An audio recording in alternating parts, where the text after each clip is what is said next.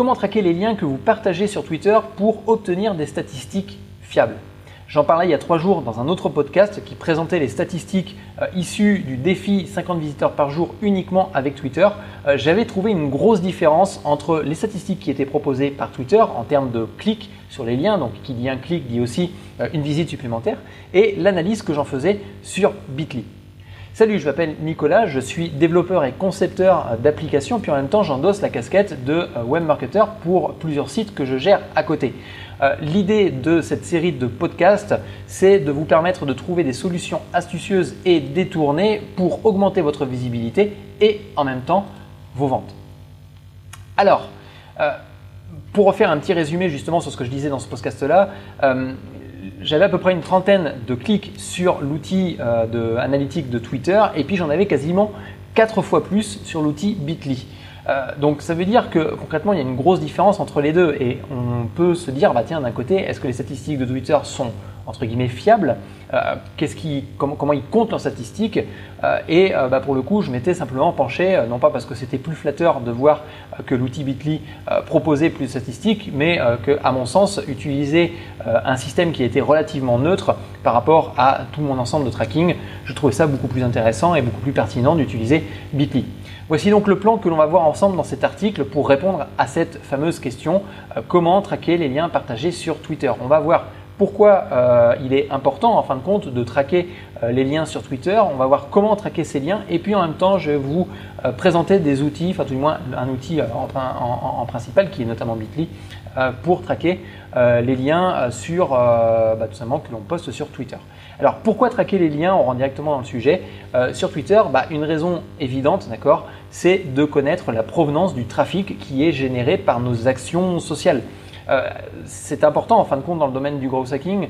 Euh, vous devez avoir euh, des métriques pour analyser dans un premier temps les actions que vous mettez en place et puis par la suite améliorer ces différentes actions que vous avez entreprises bah, directement sur les différents réseaux sociaux en fonction de votre stratégie. Par exemple, dans le cadre de notre défi 30 jours pour obtenir du trafic enfin pour obtenir un trafic de 50 visiteurs par jour juste avec Twitter, nous avons besoin de savoir quels tweets ont le mieux fonctionné afin de resservir le meilleur contenu en fin de compte qui va intéresser nos followers. Donc si vous mettez en place un système de tracking, vous savez quel tweet va potentiellement bien fonctionner. Alors nous pourrions nous baser uniquement sur le taux d'engagement qui est proposé dans les statistiques euh, de Twitter, mais à mon sens, euh, il est plus logique de traquer le lien, parce qu'à partir du moment qu'une personne clique sur le lien, ça veut dire qu'il génère du trafic, ça veut dire que l'action a été jusqu'au bout. Euh, combien de fois vous allez sur Twitter, vous voyez euh, donc bah, forcément un tweet, un contenu qui potentiellement vous intéresse, qui vous attire l'œil, vous restez un certain moment dessus, mais vous n'avez pas forcément cliqué sur le lien, vous n'allez pas forcément beaucoup plus loin. Eh bien, moi je considère qu'effectivement il peut y avoir un taux d'engagement important, mais je préfère me baser sur bah, le fait qu'une personne clique sur un lien euh, pour me dire que euh, bah, l'action a été jusqu'au bout et j'ai fait, fait, correctement mon travail jusqu'au bout. Alors, comment traquer les liens partagés? Parce que ça, bon, c'est bien beau d'utiliser euh, un système comme Bitly, on, va en parler dans quelques instants. C'est bien beau d'utiliser un système comme Bitly, mais disons qu'il va falloir aussi connaître aussi bien donc d'une part la provenance de notre trafic, donc de notre clic de lien, et puis le type de campagne que l'on a effectué dessus. Euh, avant, euh, justement, avant de parler de, de, l'outil que j'utilise, on pourrait parler des UTM. Alors les UTM, euh, c'est un outil très important en analytique qui va vous permettre de vraiment connaître la provenance de votre trafic et puis qui vont vous permettre aussi de, enfin c'est des paramètres que vous allez placer dans vos URL. vous allez retrouver beaucoup de tutoriels sur internet là-dessus ou d'articles sur le sujet. donc je vous laisserai regarder un petit peu ce que c'est que UTM. enfin les UTM, c'est des paramètres supplémentaires que vous ajoutez à vos URL. Et euh, dedans, bah, vous allez pouvoir retrouver trois, à mon sens, trois paramètres super importants. Le premier, ça va être la source de la campagne.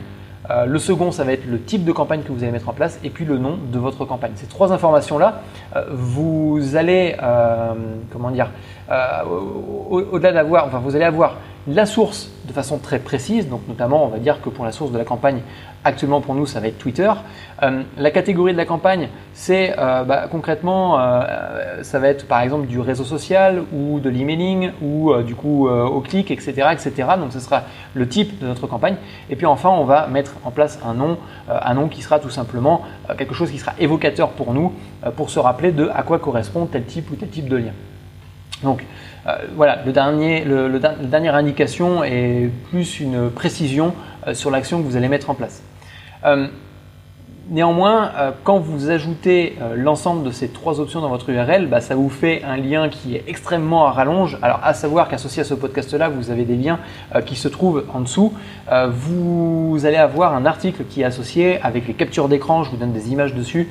donc, vous pouvez suivre aussi ce podcast-là directement sur le blog de devenirgrowthhacker.com.